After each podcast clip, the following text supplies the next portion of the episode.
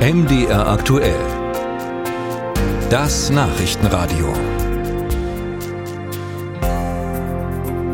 Boris Pistorius ist angetreten, um als Verteidigungsminister die Bundeswehr wieder einsatzfähig zu machen, um die Probleme mit Ausrüstung und Material zu lösen und die Wehrfähigkeit, also auch die Landesverteidigung wiederherzustellen.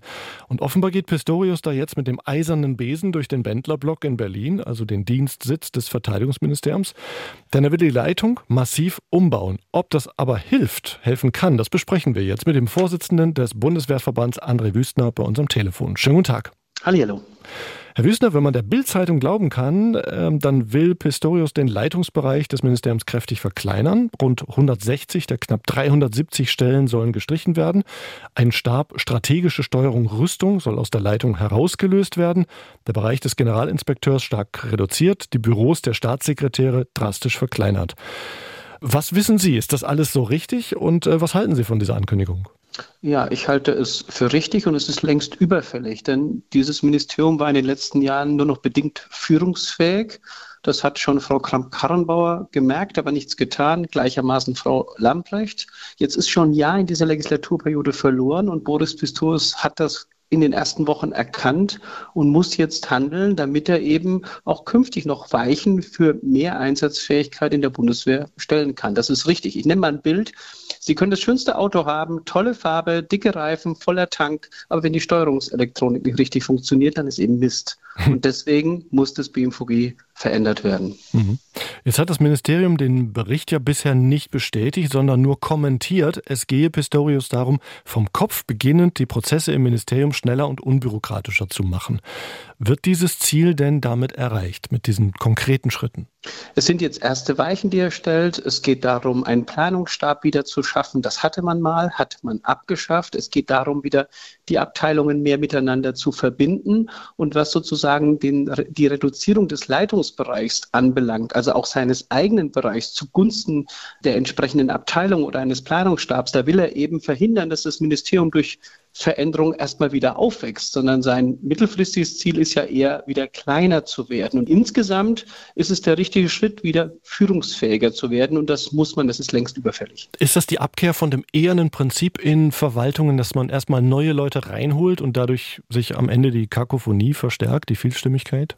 Also er setzt zumindest auf viele noch im Haus und ja, er tauscht auch einzeln aus. Also heute ist ja bekannt geworden, dass auch die eine oder andere Abteilungsleiterin noch gehen wird, dass man von außen Leute holt. Er hat geprüft in seinen ersten Gesprächen, also sind da Menschen nur noch im Verwaltungsmodus oder eigentlich im Gestaltungsmodus, weil mhm. er will ja gestalten. Mhm. Und dann hat er überlegt, wem vertraue ich, wem kann ich folgen bezogen auf Vorschläge und das setzt er jetzt Step by Step um. Also nochmal, er wird erst in einigen Tagen, ich vermute nach einer Afrikareise, dann verkünden, wie sein Gesamtkonzept ausschaut. Aber er hat in den letzten Tagen und Wochen in einzelnen Interviews schon klar sein Ziel formuliert, dass er führungsfähiger werden wird. Und das setzt er auch gegen Widerstände gut. Und die Wahrheit ist, es kommt auch gut an. Ja, trotzdem ist ja die Frage, ob der ganzen Misere der Bundeswehr mit personeller ja, Teilenthauptung, nenne ich es mal, äh, beizukommen ist.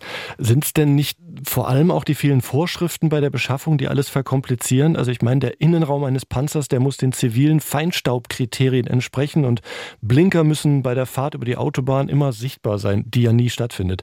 Also liegt nicht eher das Problem in diesen äh, Vorschriften? Also sowohl als auch. Also es geht natürlich um die Frage, was für eine Kultur und für eine Denke hat man in einem Ministerium. Und das fängt natürlich mit Menschen an. Das heißt, wenn ich diese Kultur verändern will, dieses extreme Absicherungsdenken, dieses Überregulieren, dieses ja immer wieder eins zu eins Umklappen von zivilen Vorschriften, die nicht kriegstauglich sind, dann beginnt das schon auch mit Menschen. Und dennoch hat er auch weiteres zu tun, indem er nämlich diese Überregulierung abbaut. Und dazu hat er schon erste Aufträge gegeben, seinem Abteilungsleiter Recht. Er möchte alles überprüft haben mit Blick auf das Thema Einsatzbereitschaft und er möchte die Vorschriften vorgelegt bekommen, die Einsatzbereitschaft hemmen. Und ich gehe davon aus, dass er dahingehend anpacken wird. Und um die alle abzuschaffen, hat Thomas de Maizière mal gesagt, ehemaliger Verteidigungsminister, bräuchte man auch eine Grundgesetzänderung. Ist das so? Also kann er das machen, was er machen kann und dann kommt er an der Grenze, weil das Grundgesetz ihm mehr nicht erlaubt? Ich glaube nicht, dass wir eine Grundgesetzänderung brauchen, aber es muss der Minister selbst entscheiden, denn man kann vieles verändern innerhalb seines eigenen Rahmens. Wir haben unwahrscheinlich viele Möglichkeiten, selbst zu bestimmen, was wir an EU-Vorgaben umsetzen oder was nicht. Und ja, das muss man natürlich mit dem Parlament tun, weil die Wahrheit ist, in den letzten 20, 30 Jahren ist ganz viel gesetzlich implementiert worden, was man vielleicht hätte nicht implementieren sollen. Stichwort Emission und vieles mehr. Und das gilt es jetzt wieder zurückzudrehen aufgrund, ich sage jetzt mal, der Bedrohungslage und was wir in der Ukraine erleben. Und dazu braucht es im Kern nämlich politischen Willen, das auch gegen Widerstände durchzusetzen. Denn keine Sorge, Minister Pistorius wird da auch Widerstände erleben. Aber wenn man sich in der Regierung und in den Regierungsfraktionen einig ist, dann glaube ich, kann man diesen Weg gehen. Und ich glaube, man muss ihn gehen. Und ich denke auch, er will ihn gehen.